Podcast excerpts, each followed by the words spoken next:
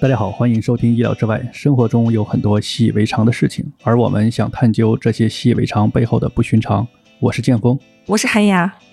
我是叶晨，哎，最近好多那个大厂的，嗯、员工都毕业了嘛，这些事情就是毕业的人很多呀。最近我特别傻，我还问剑锋什么叫毕业了。毕业了，主要是向社会输出人才嘛。马老师说的，向社会输出人才。在我厂工作时间太久，然后有点疲乏，然后你需要到社会上历练历 练。就是把悲惨的事情说成很很欢乐的感觉，就是让人觉得试一下，让人觉得更悲惨，你知道吗？就更悲情。像我是完全没有大厂经验的，我就是真的带着好奇心多学学，然后背景看经能验提吗？供一些什么新的问题。嗯，我也没有大厂经验，哎我只是有一点大厂经验嘛。那那这这这小厂小厂经验，对我有小厂经验。然后因为我之前是做产品，后来做内容啊之类的事情，所以一是跟大厂有一些交道，二是可能一部分会理解他们的一些做事的方式，也就仅此而已。哎，你要这么说，那我还我还在出版界大厂你也一待样过呢。嗯，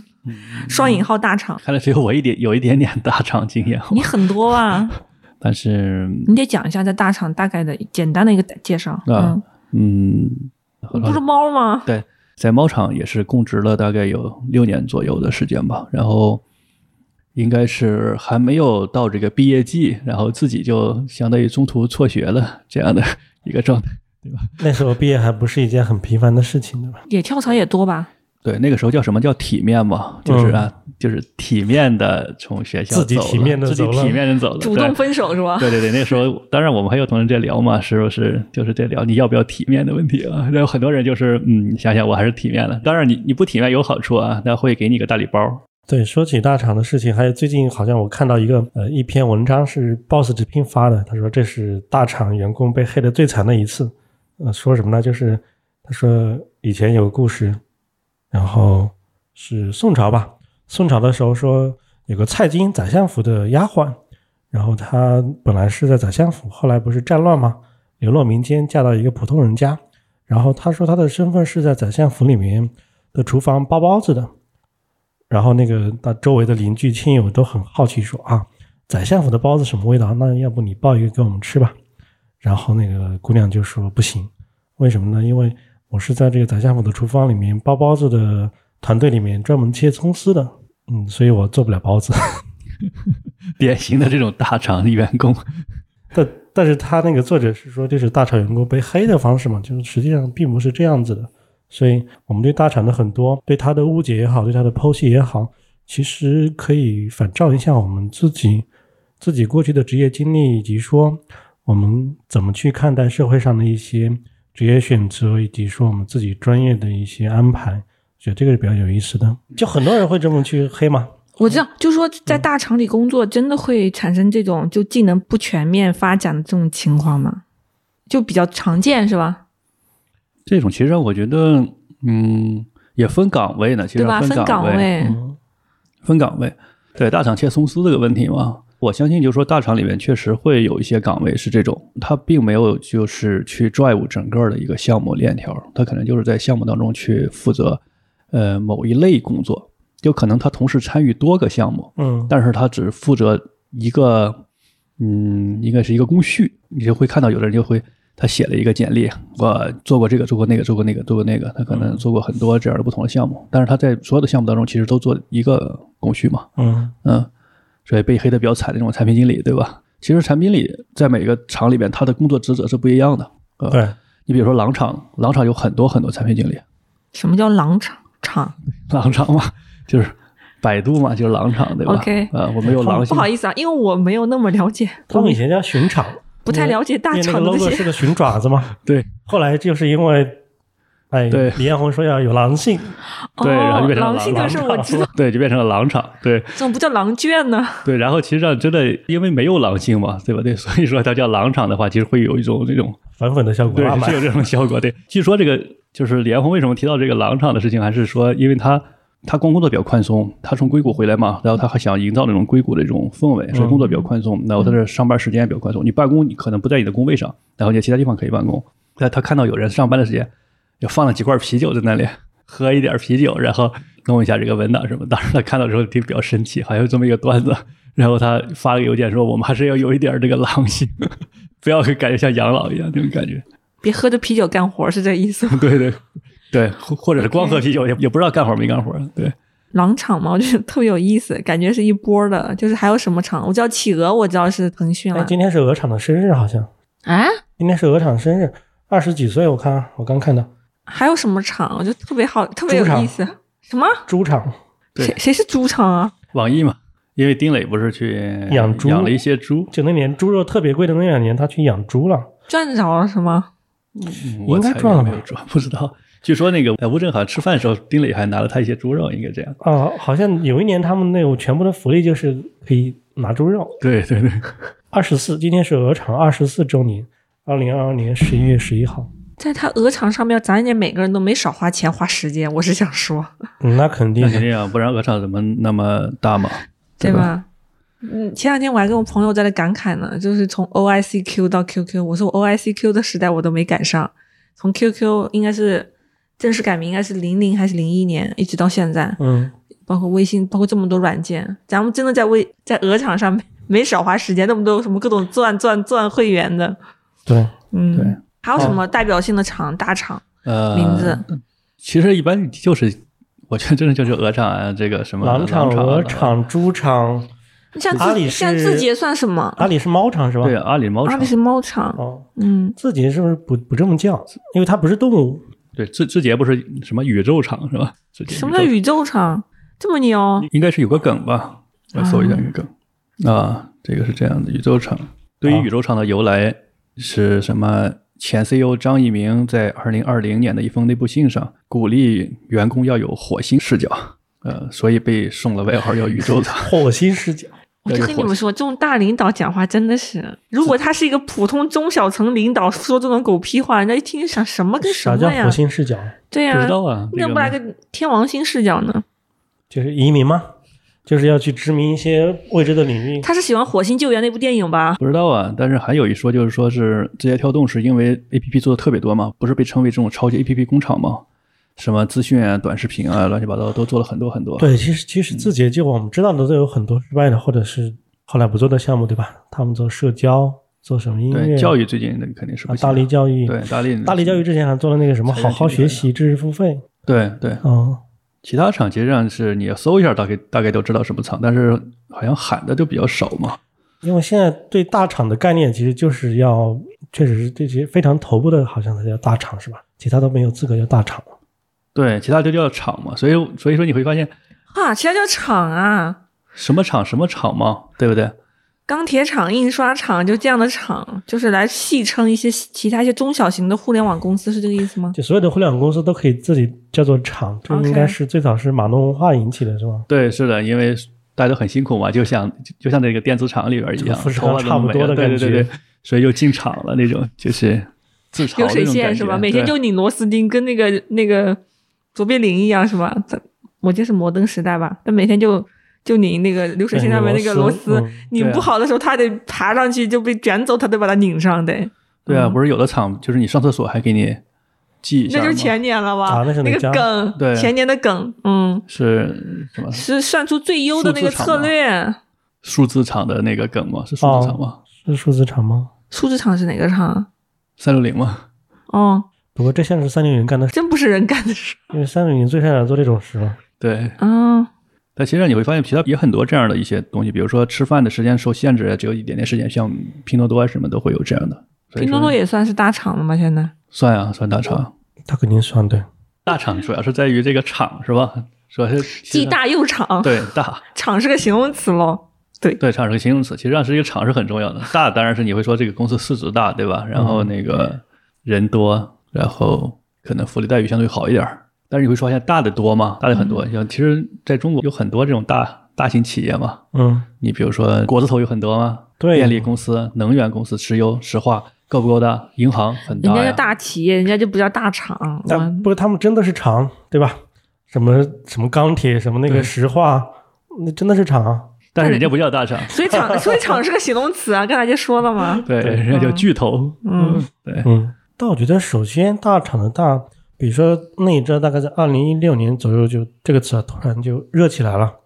然后到了二零二二零一九年，就疫情前，好像最火的就是字节系嘛，对吧？对，因为出现什么，就是有一些年轻人就是那个字节的工牌出了大楼还要再一直带着，嗯是的，有有有。其实这个不是字节的问题啊，这个对很多年前我都遇到过，嗯，就是这种大厂情节， 实际上是这是另对对对对，我见过一个是移动，一个是那个腾讯。以前以前海淀苏州街那边，对腾讯对的对很多人喜欢带，对以吧？前零八年的时候，你就会看到呃，新浪的人呀，嗯，他就会带着工牌儿啊，呃，甚至我们当时新东方他也会带着工，因为有好处，呃，第一带着你不用摘嘛，第二周围的所有的这个吃饭的地方都会对你打折打的，折，对。新东方现在好像还是这样子的，对，所以工牌儿是有用的，不是说我带着就是那我可以做假牌儿去打折吗？可以啊，没人管你啊没。人管你啊，反正他那个折扣就是预设的嘛，就这都这样工作的人对吧？我其对实你对你只是有个由头给你嘛，你这么一说，好像我们那会儿就就有点像当年日本那个繁荣的时候一样，你做牌就是很便利，比如办信用卡，对吧？那大厂的不是就不不是大厂，就很多厂的牌都工牌都可以直接办，是的，是的，他都不管你。相当于你以这个企业作为一个信用依托一样，对吧？对你，当你这个稳定收入，你你肯定嗯因为是你这经过个筛人被选这个大厂给认证过嘛，大厂的眼睛没瞎，雇佣了你，那我银行为什么眼睛还会瞎？我一定也会让你拿到一张高额度的信用卡，是这个意对思？啊，很多大厂都有点福利，包括最早的 IBM 那个员工福利。嗯 IBM 不是全球都出差了什么的嘛，嗯所以 IBM 和全球的酒店都是有福利的。然后哇 IBM 的那个员工只要拿那个工牌去入住，然后那你就会打很好的折扣。现在其实也是一样的。对，那 IBM 比的话好像是比较合适的，就是那种它从物质、精神，还有就是它的发展空间那，你各方面都非常非常的容易满足，然后嗯对也有一个各方荣誉面感。都都是让人比较比较骄傲，然后别人也很羡慕的。对，就是公司变成了一个很强大的一个基座，嗯，你是在这个基座上面去生长，就好像就是别人就是超级国企一样的感觉是一样的，对对吧？嗯对，它而是且啊很而且这种还是可以对外去说的，也不能叫炫耀吧，就是你可以展露出来的，因为有些对吧，你还得低调啊，你还不能乱晒。但这种商业的、这种纯商业的、这种比较巨头的公司，你就是可以去展示我这种优势，展示我这种那种那种优越感，特别容易展示出来，而且是一种好像很明明朗的展示啊，就是对你看对我就是能打折，因为我们在干得好啊，我们的利润对对度对高啊，对，而且还公司愿意让你去展示。对啊，展示完了你们大家都来应聘嘛，更优秀的人才对进入，对，嗯就就这里面还有一点比较微妙的，我我自己感觉是因为互联网公司这一波，呃，它是有相对平等的文化嘛，对吧？所以你是某个大厂，那你就是这个大厂本身的员工，你是有一个绑定的。但是在我们以前的时候，比如说你是哪个国企，你是全球五百强，那你是你是海尔的员工和和这个层级关系还是有有很多的叫什么？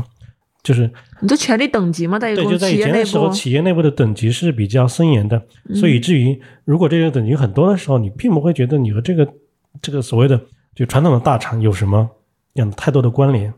你不会觉得这个这个是和你有太多关系的，对你是在为他工作。但是比如说你为自己工作，那你好像和张一鸣就就隔着几个工工位对，是吧？的，是错觉感嘛。当然，他文企业文化里也是鼓励这样的。但对，是硅谷我传来的。我可能是一种比较冷漠的一种眼光去看待，我觉得本质上就是还是权力等级在那里，只是让你有一种心里舒服了，有种假自由民主的那它种这嗯错种是一觉个。不一样的一个契约，我觉得是对，就是嗯不一样，其实是不本质的是一契样它是一种契约，但是是不一样的契约。对其实让你对年轻人来说，可能这一点也很重要。我在这很待着很舒服，对吧？对它很酷嘛，其实是嗯比较酷的。对对对，可能对我对中午吃饭可能也就在隔壁那一桌嘛，对，上厕所什么的。因为最早的那种，咱们说那种传统企业那种等级嘛，嗯它其实上是把人其实上做了一个一个划分，嗯，对吧？嗯精英和非精英至少这划分。嗯然后你然后你在那种大那种传统的企业里里边比较高的位置的话，你是一个精英的一个待遇嘛。那其实上你的待遇是非常非常好的，嗯包括你这个出行啊，待遇是非常非常好嘛。然后普通的非精英的话，其实上相当于一种那种产业工人一样，就是说可以随时被替代那种嗯。然后公司其实上和你并没有建成非常强的这种契约，也就是说给你发个工资你干就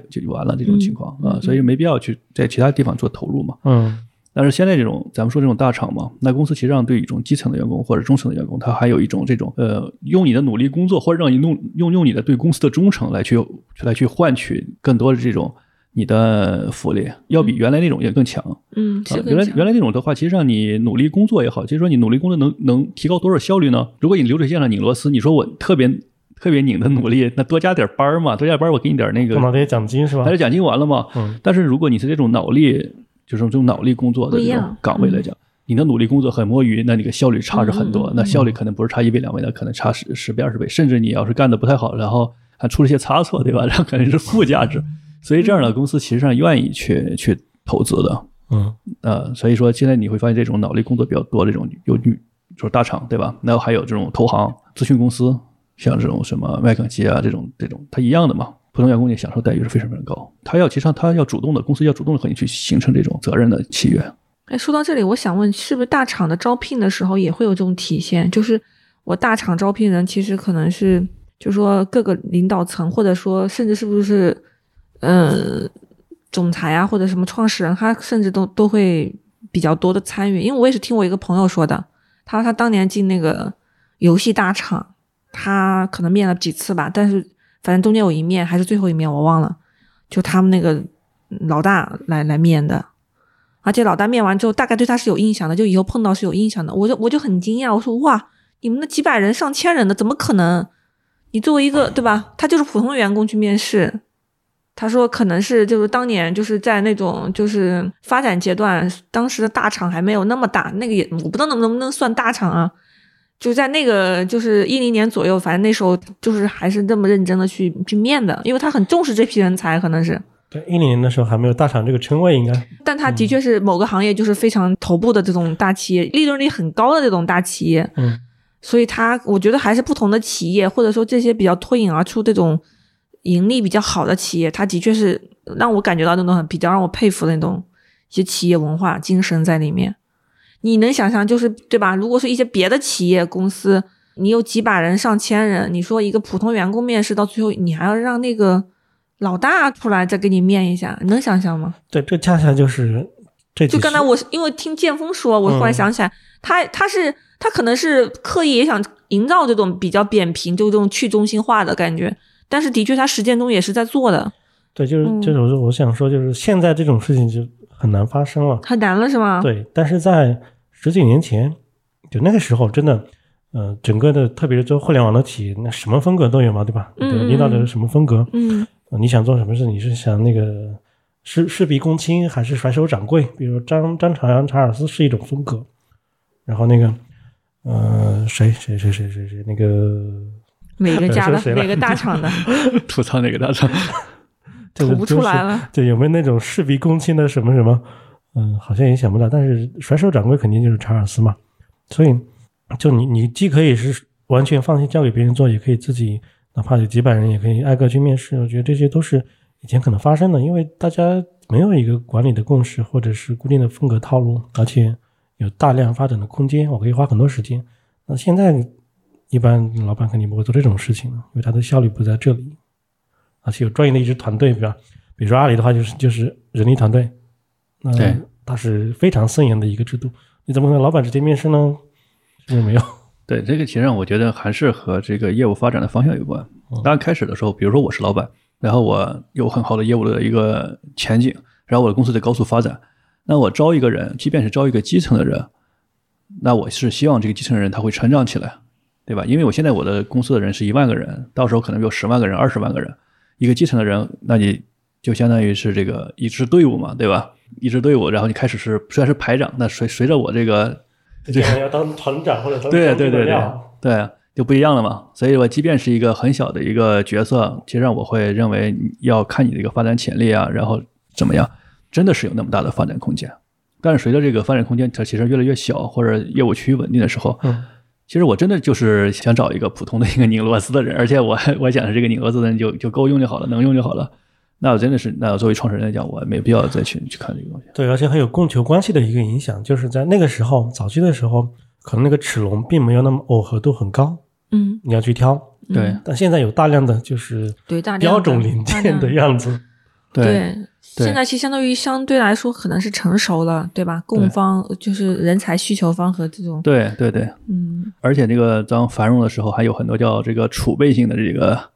呃人才嘛，有储有备有性的有那员工概啊，念，没错，就是说可能进来是有一个业务，但这个业务好像也并不是特别重要的业务，或者你去负责某个业务，这个业务呢它没有成长起来，但是也不会因为业务线的砍掉了这些人，那我就把它放了，但也会就说这些这些人可能还得重新组织一下呀，然后再再再放某个地方，然后再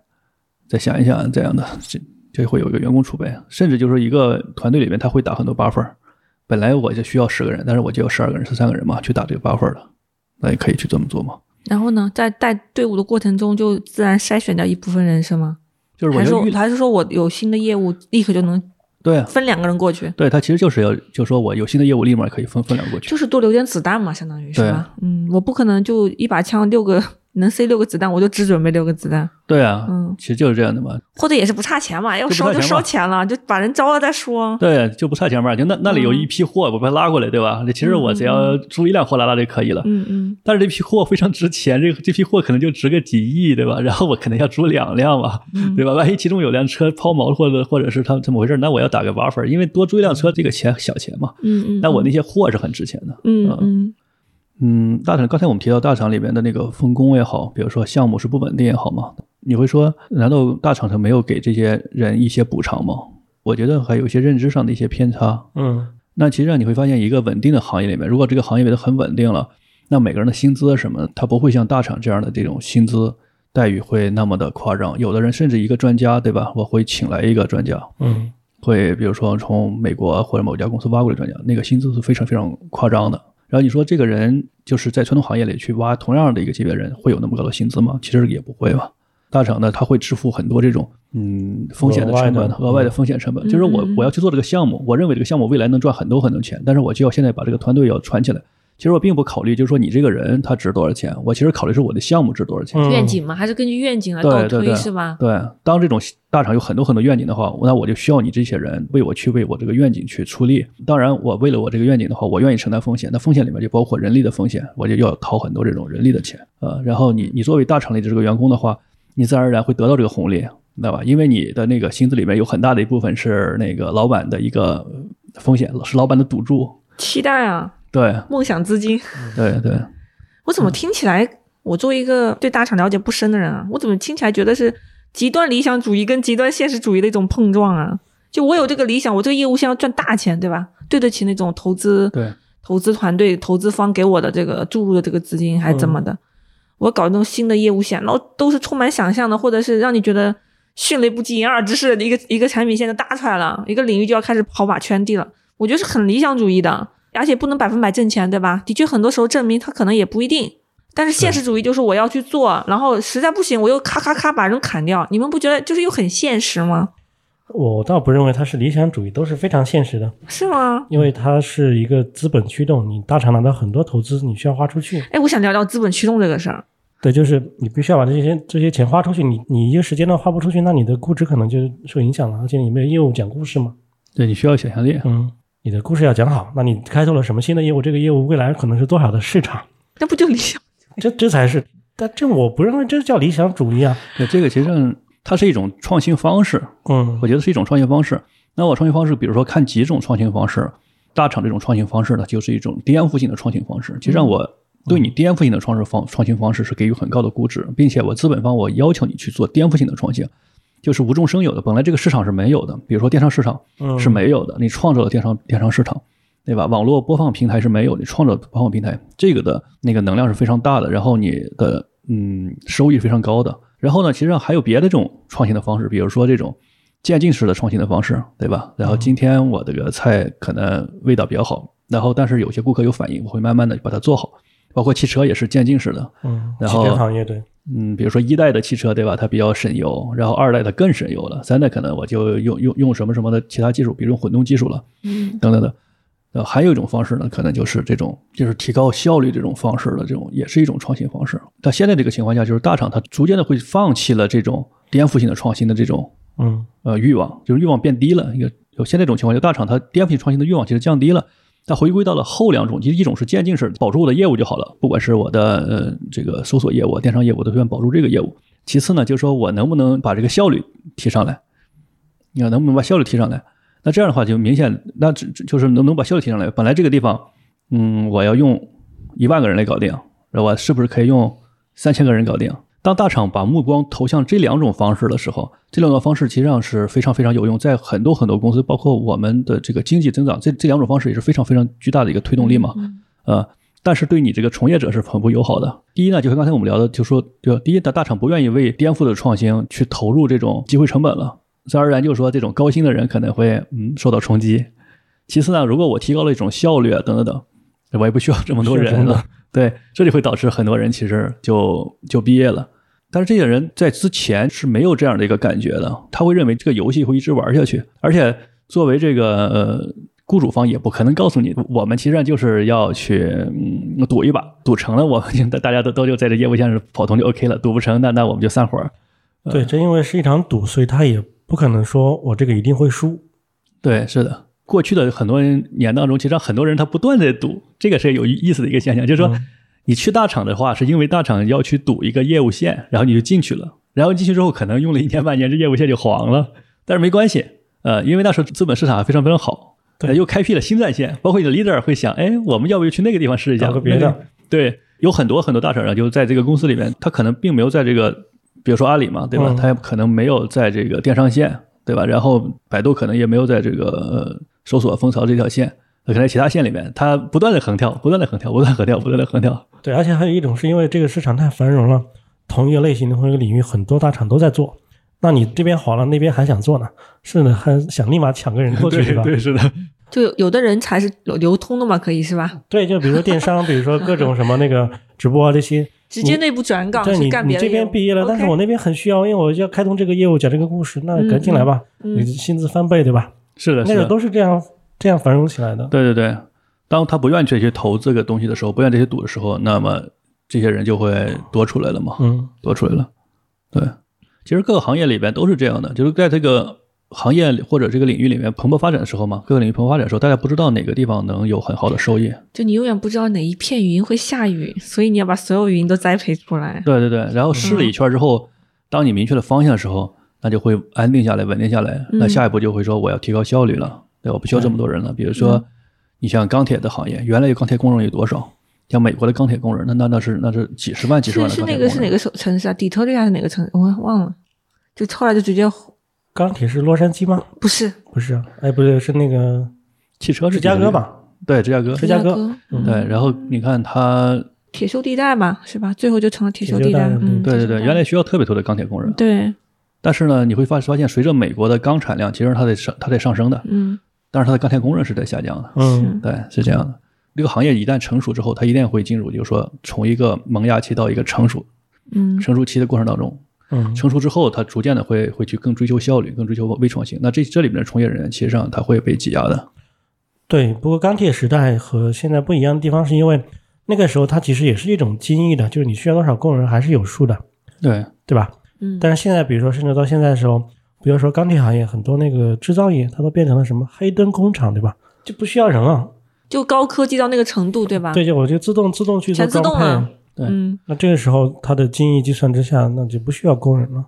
那大厂之前的模式其实不是说他把这些人运到比较合理的方式，而是说呃多付你一些额外的工资，然后去开拓一些可能有很大风险的市场，不是一个合理的生产吧？或者说，嗯对，也是合理的，因为它这是市场配置的，但就是那个风险大家一起承受。所以解释起来，所有逻辑都是能解释得通的啦，就没有人傻乎乎的，就是对吧？做一些不合理、不合常规的事情，一定是他自己逻辑特别自洽的一个。对只不过我们外面看来就有点不可思议。比如说，我刚才回到刚才说切葱丝，你的确切得好，切得美，你就是切得专业。那我就希望你就把这个事儿干好，对吧？就包包子这件事情啊，因为就这个故事的它的本质是在说什么？不同人听了不同的意思嘛。比如说有人会觉得啊，宰相府好豪华，对吧？包包子铺里面有这样切葱丝的。对，有的人呢觉得你一个人连正常的一个包子都不会包，这也有点可笑。所以把它引射到大厂里面，其实也是一样，就是本来分工是一个很正常的事情，但是为什么我们现在用它来好像是在讽刺？是不是因为，比如说我们日常的很多公司的形态和大厂的形态，其实它是非常不同的。我们没法想象一个大厂的项目是怎么样子，对吧？其实不可能一个人做很多事。对，就是包子这个东西，可能还很多地方还可以去，还可以切嘛， 不是切包子的地方很有可能还很多地方做嘛。嗯，但是大厂里面它有有些东西嘛，比如说你在大厂里面一些工具啊，包括你做开发嘛，你可能面面对的是这个上亿的用户啊，对吧？然后你用的那些工具或者那个平台或者你这个这个技术都是特定的这个业务的技术，嗯，然后呢，这些技术其实上没法去迁移到这种小厂里面去的。是啊对，对，这是个问题。比比如说咱们录播客嘛，对吧？然后你专业的那种那种，比如好莱坞的那种录音师嘛，对吧？嗯他用的设备就是我们不会用那种设备，但是你在那个情况下，你把那些设备玩的特别溜、特别熟，然后呢，你离开了那个嗯环境，离开好莱坞，然后去一个小的地方去去搞搞播客，发现那用不上嘛。嗯没必要，可能就一个手机就录完了。对，就是你你要做的可能点兵点将，你要一个什么录音师对吧？两个婚姻的，然后可能要一个场地的支持人员才能对去做对一件事情。但是到了小公司之后，对，哪有这些你自己一个人要去搞？对，是的，是你自的，己扛大包，然后自己做出对项目。对对，这反大厂面临反的一正些各有问题嗯利弊啊。这么说起来的话，嗯对，小小小的一些企业、小的工作环境，就你责任压力更大嘛，全流程可能都得自己走。对，差不所以多这这里面我觉得是有很多误解，大家一是说拿来调侃，但有时候又会把调侃当成一种真实，然后就产生新一些比较有趣的误误会的信息了，最后可能变成一个错误的知识了。嗯，对，本来说专业分工是人类最伟大的一次叫什么演化，对吧？但我们现在在生想产革命嘛，是不是分工，然后大家都更精细化的进行生产对嘛？，其实我们分工看过去的很多行业，就不是互联网啊，很多行业它都是非常垂直、非常深钻，你跨越一点，可能你根本就不知道了，对吧？比如说以前的技术工人，你搞搞什么那个车间的，你可能就不会木工，这个很正常。甚至在农民那块儿，你擅长种哪种作物，可能别的东西你也不是特别懂，对，所以现在反而变成一个对分工好像有质疑了吗？对啊，这个就像那个一个电影叫那个《拆弹部队》，哦，对不对？就是说，你很多美国的这种大兵，他也遇到同样的问题嘛。嗯他回归社会之后，发现他他干不了什么东西，然后哦就连、就很连难融入社会。对，就连给他小孩去买个那个什么那个麦片儿什么的，他都做不好嘛。但是他嗯他就会说嘛，我在这个中东的地方，我操作的都都是上千万美金的这个这个设备。是嗯他可能你说他操怎么操作，他其实上他也就开一下啊什么的，其实上也每天开很无聊。拆弹部队他每天就去看那个炸弹，其实也是这样的嘛。嗯嗯嗯，对，但是那个事情非常非常重要。对，非常非常那个重要设备可能那个是非常有非常意义昂，贵嗯对 好吧，有种两极对立的一种荒谬感，就是对，所以我刚才想问的其实是说，就一个非常专业的事情，你越做越专专精的时候，它是没有意义的吗？我认为其实有很大意义，有是有的，就是就是看你怎么去思考这个问题，对吧？对，我们刚才说的创意性的工作，其实并不是每个人都需要创意性的工作，而且创意性工作很多，我觉得也是假创意，也是狗屁。就是太阳之下没有新东西，你的创意也是别人都玩过的，对，这里面唯一的问题就是什么？就是这些专业性的工作，你可能会中间失去，然后你发现就像美国大兵一样，你要退役，对，战争结束了，对，嗯，然后发现就没有你的战场了，这时候就比较可怕的一件事情。是的，大厂其实真的是也面临这样的一个问题，还真是啊很像，对，很像。那比如这个运维，你可能操作的就是真的上千万的这个服务器，嗯一个集群，对吧？就这样的。然后你你你没我懂了，我懂。比比如说一些那种大的平台、大的那种什么的，他去动用一些东西，动用一些资源，比方说流量啊，能经过他的一些操作运营有一些调整。那那是基于就是流量很大，我因为我也认识有这样的朋友。那你说你换个平台，换个小的一个公司去干嘛？对但完全没有用武之地。你说你那些经验，你你是在那个绝对特定的一个企业、一个工作环境里面，你能去干这个事情？是的，换个换个例子吧，就是你在那儿包包子，但你去了一个根本就不吃包子的地方，人家绝不吃包子，人家就吃米饭。你真的是英雄哦无用武之地，换了一个厨房，人家就一个大厨打天下。或者人家是吃西餐，你知道吧？你就绝了，你就想说那怎么办？就是这样的嘛。就是你可能说很我可惜就一分钟能包十个包子，对吧？然后我在大厂的时候包一分钟包十个，那一天我就能包包数千个包子、上万个包子。但是会发现你到了一个饭馆，他一天可能就卖十个包子，你说啊你这技能就没有什么用。然后，然后别人会说那个，哎，你会不会做馒头？你还不会。然后我只会做包子，并且我做的特别快。这这个就是很很不办事。你这还是好的，对咱的故事里面的是只会切葱了，对， 包子我切的特别 快，我切包得特子别是包子已经是一个完整大项目了，好对吗对？对，我一天就能切几吨的这个葱丝， 但是我这个饭馆可能一天就切几颗葱， 那可能被吐槽。这真的，我觉得就大厂和军队其实有时候会比较像，你甚至于发现，就很多这种大型厂商里面，特别的用这个军事化术语，其实用的特别多也，嗯对吧嗯嗯？这就是和打仗一样，就是当年不是很崇拜西点军校各种军规规则那种的吗？对军校规对则，嗯，比如说我们要什么占领某块市场，对吧？这个军事化的嘛，呃，虏获一批用户是吧？然后用户就滚捕着 获啊，虏获虏获啊还是 ，OK，对吧？这种等等等，其实确实很像军队，很像的，就是当这个业务发展到后边的话，就需要很多这种富有特别强执行力的人。嗯，就是强我要推强推，推，闪电战，战一样。对嗯我要去尝试这个东西。嗯然后呢，这个东西当然也会说，有人可能觉得有用，有人觉得没用，但是这不要紧，我们就要去尝试。我愿意去掏这个成本，我愿意支付这个工资，然后这帮人就上去给我尝试，尽你们最大努力去搞。然后搞成了，那就可以；搞不成，那不行，那我换一个。然后这这些人就真的像军队一样，就是我在这个地方我去打下这个山头，哎，没打下来，嗯，不要紧，我我去另一 个山头试一下。我遇到过很多人是非常专注的，他就在他那个领域里面，就是你切葱丝，我就是要切成最好全国切最好葱丝那个人。匠人精神啊，对，是有这样的人的。葱丝之神。那有那人了，包括他的升职也是他的老板实在是看不下去了。他是写 GS 的一个人，特别厉害的一个人。嗯然后他，但是他和别人交流非常少的，而且他还脾气不太好，就是说经常看到别人写的不太好，他还要去吐槽，所以说嗯关系也很差。但是他能力很强，所以他老板还给他就是相当于是一种嗯破格的，或者是这种嗯特殊通道的去升他的职嘛，嗯，都是一种。但是大部分人其实不是这样的嘛，大部分人是怎么样的？就是变成了一个，我觉得是变成一个人脉的一个战积累队。啊什么的，是对，吧变成人脉的积累。其实大厂它其实就像一个朝廷一样，就是一个人脉的积累。所以说每个人都需要自己的人，对吧？也需要自己的朋友，需要的伙伴，包括老板也需要他的得力的助手嘛。嗯，嗯就说就像就像那个红线一样，对吧？就是如果你是一个这个相当于是集团里边的某一个集团里面的一个人物，对吧？嗯，其实红线对你来讲，其实你你确实可以碰一碰，也没什么， 对吧？它就是这种江湖的问题，我觉得。嗯嗯，我发现我们今天聊的都好像在有的有有好几次聊的时候，那个视角都是 CEO 的视角，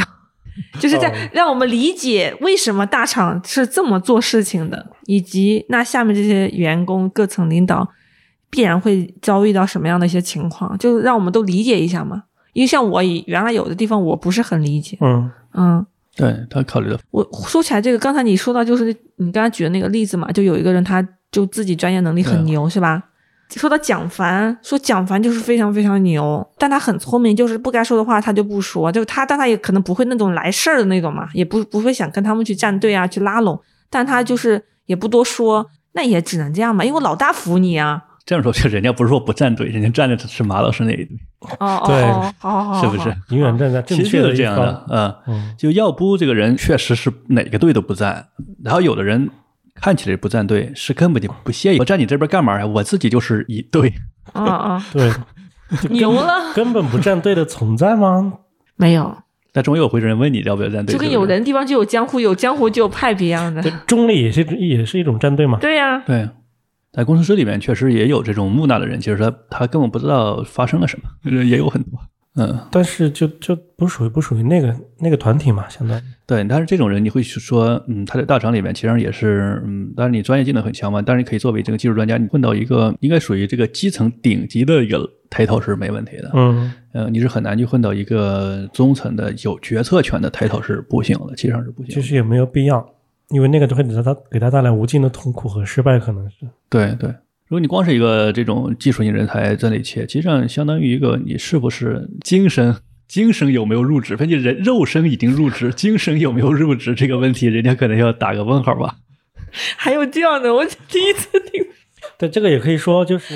那些他不需要你这样去有这种归属感的，可能 我那就我是那就纯肉体入入职确。就确实可以外包了。我的 意思是，哎，我刚才就想说，对吧？对吧？以前我们聊过这个话题，就是你跟聊了外包有什么区别吗？对这个问题，我就在之当然，那前个是技术好，或者技术和文化各个层面都可以讨论。但你刚才聊的那个，的确对纯肉体入职。对，还有所以说不是有一个词儿嘛，叫精神离职嘛？嗯有，很多人就反过来讲嘛，就精神离职了嘛，哦，对对对对吧？精神离职嘛，就相当于是我在公司里还能干着，但是其实上我已经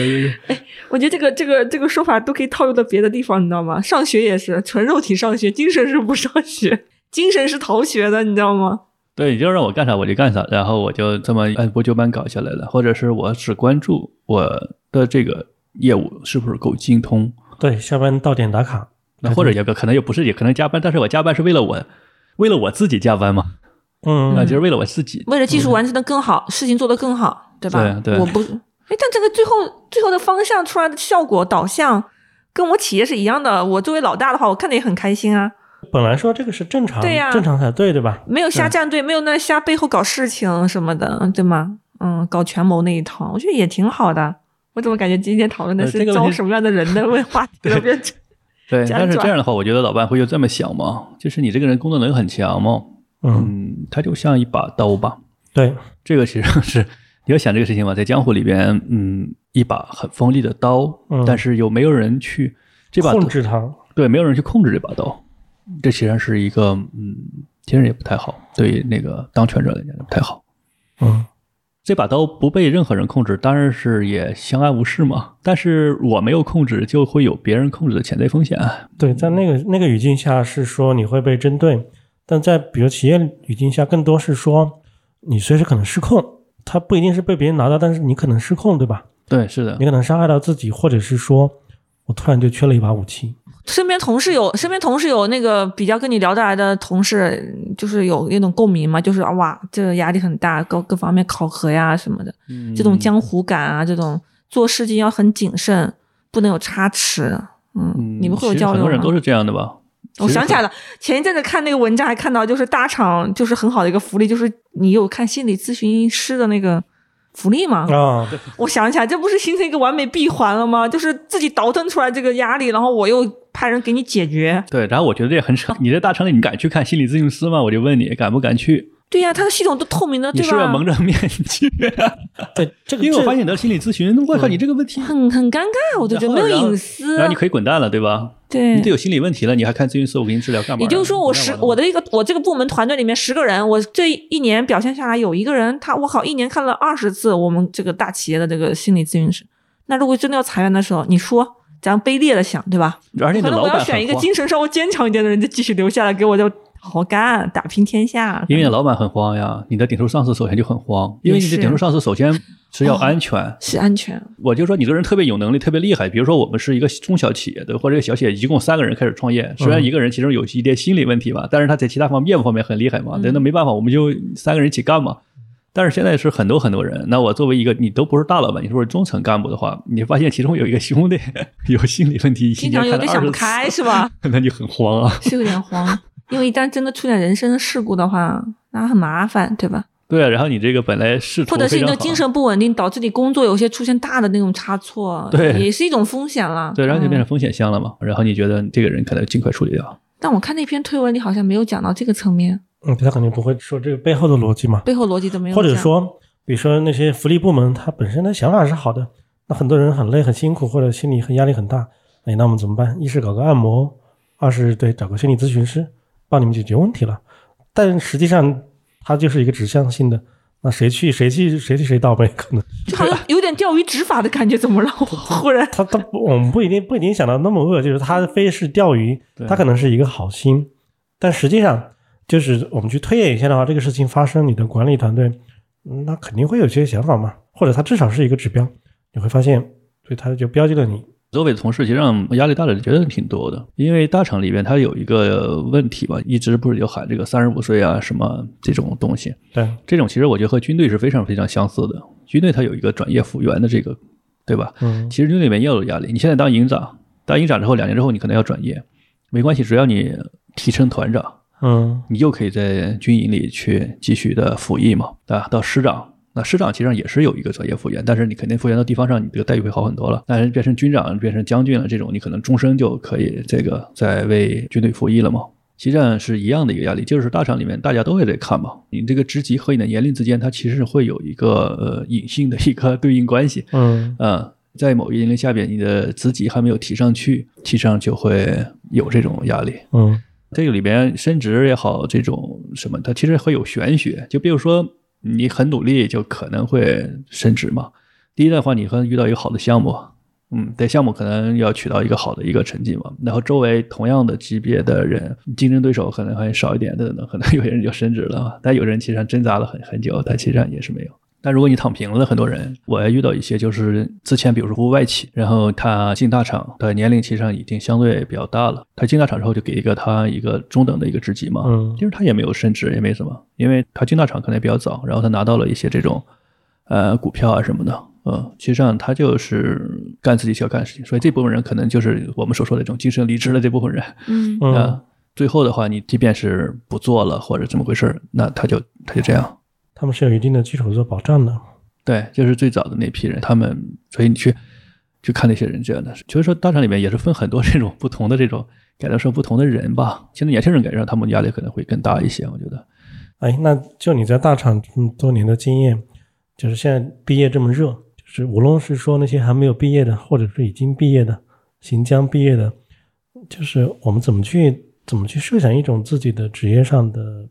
定位发展的计划呢？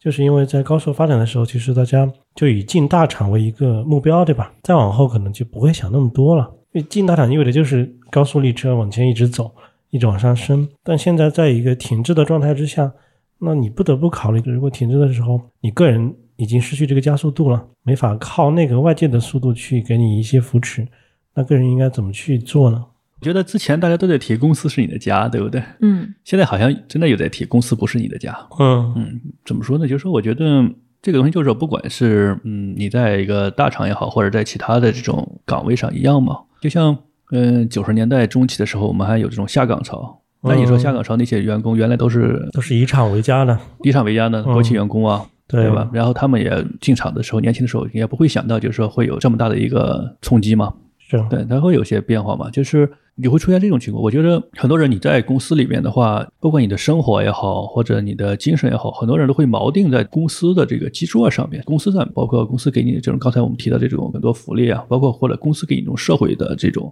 一个嗯社会认可，嗯，锚定这个上面。如果你把过多的东西都锚定这个上面的时候，其实上你会有脆弱的一面，嗯嗯，也就是说，那如果你会一直在这个公司，或者公司一直运营状况非常良好的话，这些东西都没有问题。然后如果出现问题的话，你锚定这些东西，它其实上都会很很危险嘛，其实上会有种脆断性吧。嗯，对啊，我是感觉有种脆断性的这个问题。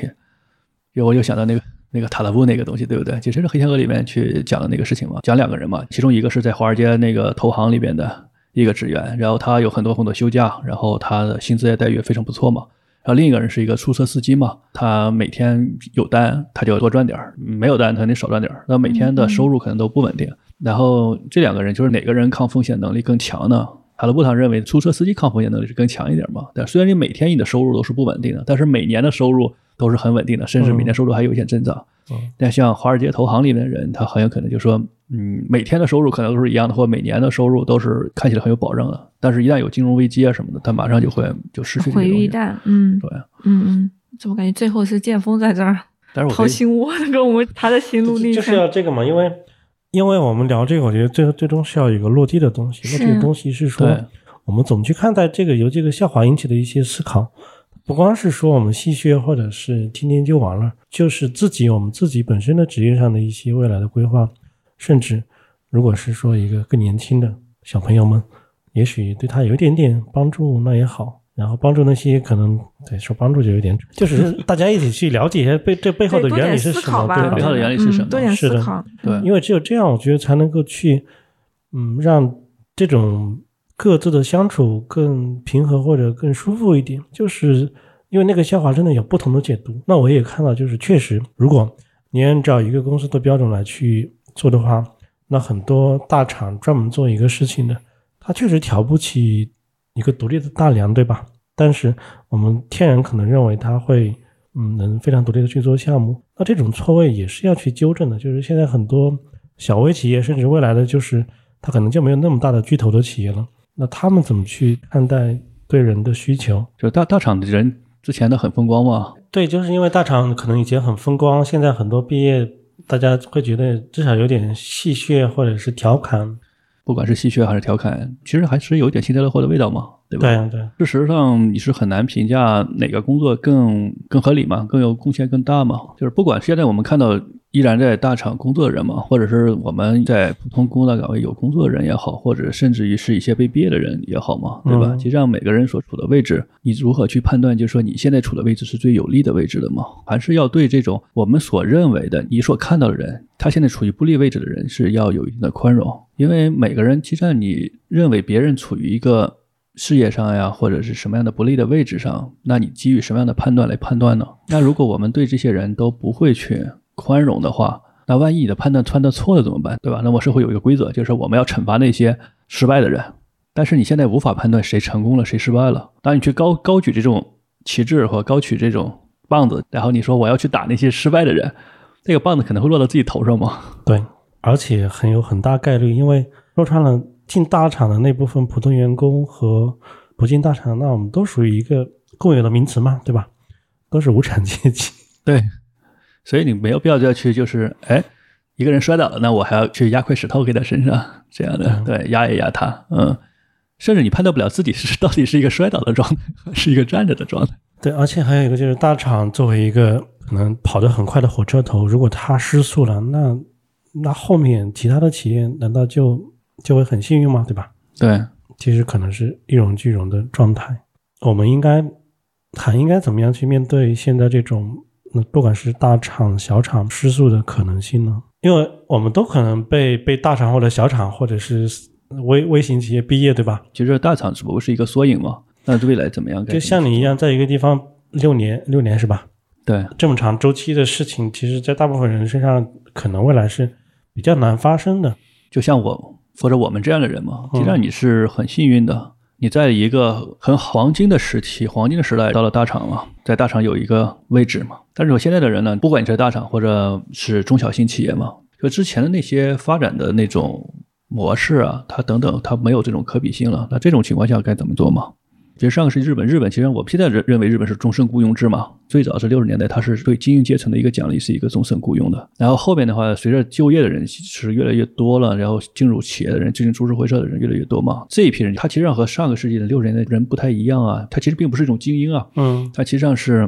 这种用自己对公司的忠诚来换公司的终身的雇佣。但日本其实也发生过这种经济的，比如它上个世纪八十年代后期，它出现这种经济的这种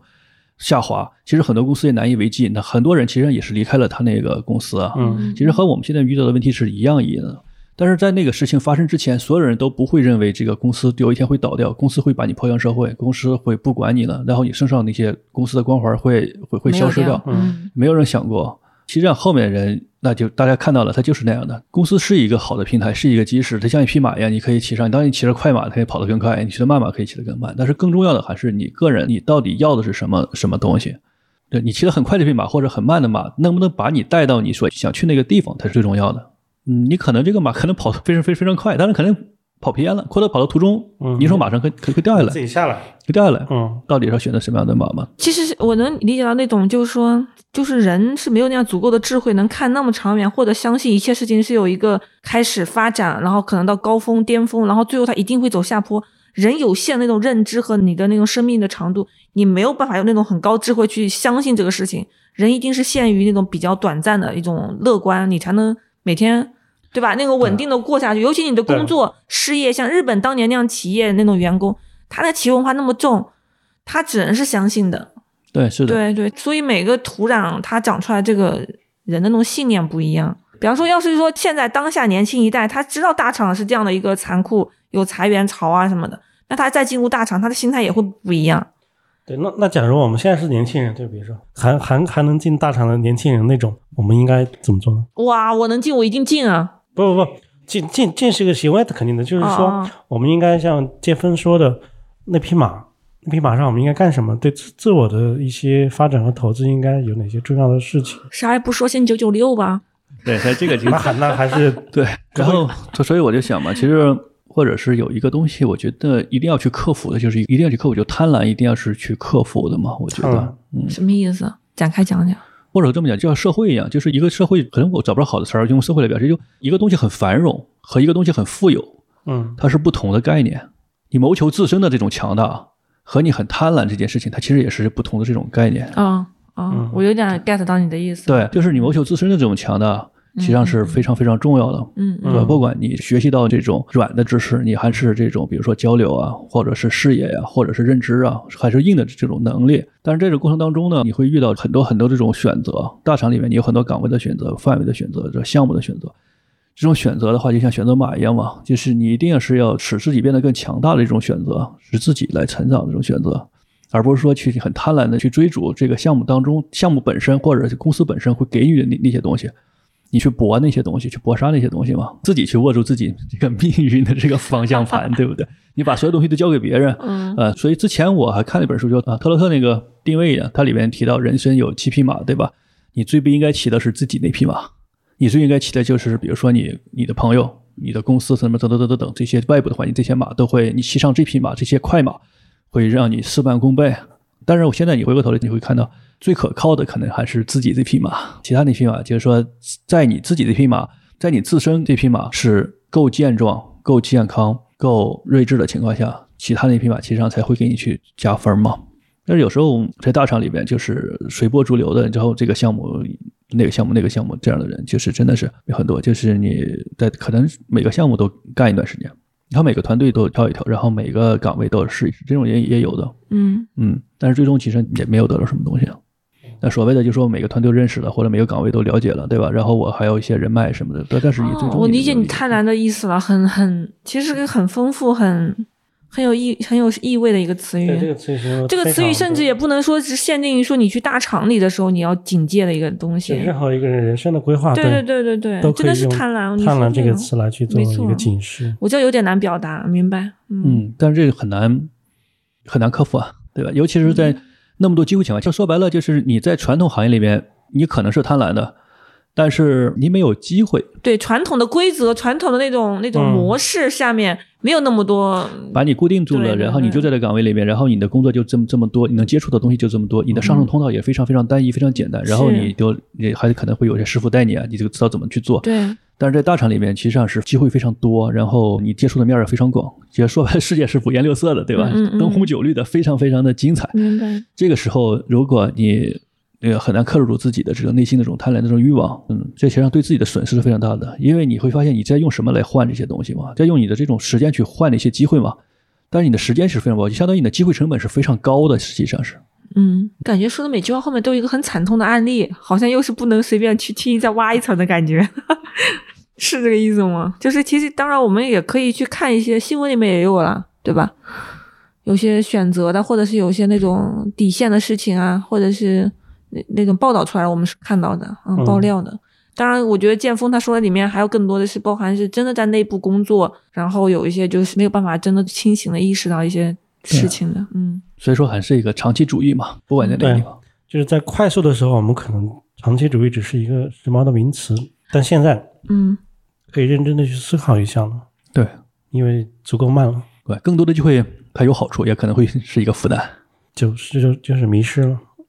是迷失吧？是迷失了，其实这样对，就就是迷失哎说嘛到。说到迷失，就是哎呦插出去啊，就是我最近听看一个书吧，它里面就一直在讲，当然它那个话术是传统文化的话术，但是我觉得是一回事儿。他说一定要注意，一定要一定要注意本末终始，就是本和末嘛，就什么事情是最根本的，什么事情嗯其实是最末的，最树树叶梢的那个事情，嗯，你不用那么在意，或者你不要把你的眼光放在那种特别树梢上面的东西，一定要抓根本。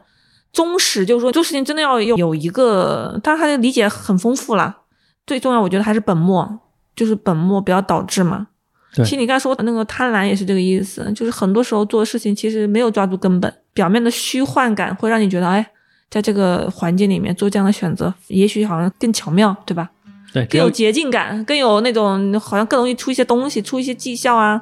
出一些什么收获的东西。就车跑足够快的时候，你犯一些错误，它的代价相对会低一点，你还有补救的措施嘛？对，甚至那个错误早就被甩在后面，不用管了。其实，在我看来，不光是一个大厂或者非大厂，是说它一是关乎我们自身，二是关乎我们所接触到的人，对吧？只要我们去做事，你肯定会接触各种人。嗯，我是希望我们能接触到各种有趣，而不是像你说的那么贪婪的人，这就比较比较重要了。其实，你你直接说再见不行吗？这期就聊到这里吧，那我们再见啦，下次好下见，再见，拜拜。拜拜。拜拜。